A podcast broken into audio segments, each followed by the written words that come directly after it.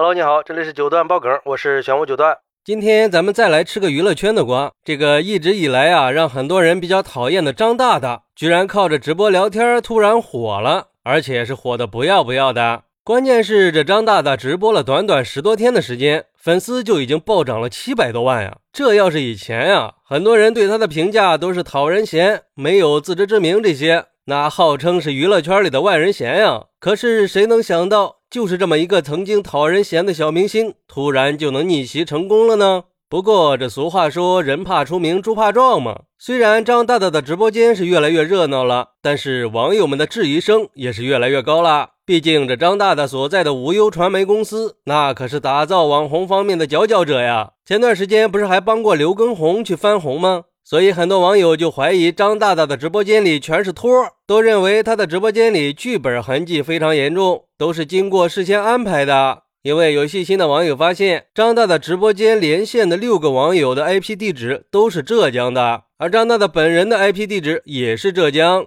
哎，这个有点太巧合了啊！并且最近网上也曝光了张大大直播间的照片，照片里可以看到张大大的身边啊有十几个工作人员啊。很明显，这直播不是那么随便播的呀，应该是蓄谋已久的。关键是还有网友自曝自己曾经就有经历过这样的事情，曾经在某个千万网红的直播间里当过托，连线一次三百块钱，还会给剧本大纲。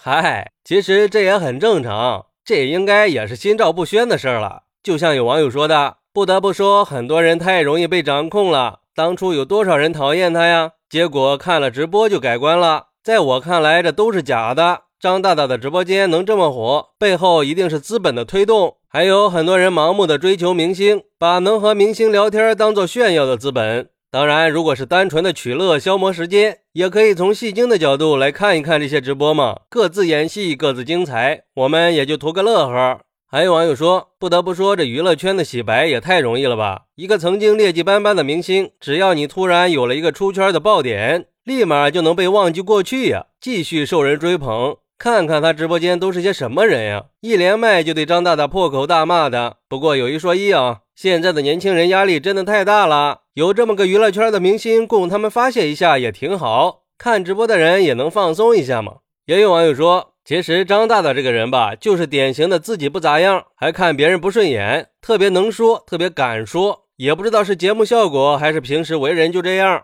估计大概率都是节目效果吧。如果现实生活里真是这么低情商，哪壶不开提哪壶的，那在复杂的娱乐圈里应该早就混不下去了吧。所以我觉得张大大可能是一个超级聪明的人精啊，为了红可是花了不少心思呀，在节目里各种给自己加戏，炒话题热度。他其实是能精准的知道他哪句话能火，而且不怕招骂，在节目里招骂简直成了他的本能啊。反正骂着骂着也出名了。这可能也是成名的另一种途径吧。其实我觉得吧，张大大刚开始在娱乐圈的地位，其实要感谢神丑时代的到来。从当年的凤姐和芙蓉姐姐以出丑出名以后，神丑时代就慢慢的到来了。再想想张大大，又不是什么顶流明星，经常说一些有漏洞的话，做着各种丑态百出的动作，你就说这样一个人有没有无形中唤醒你的优越感呢？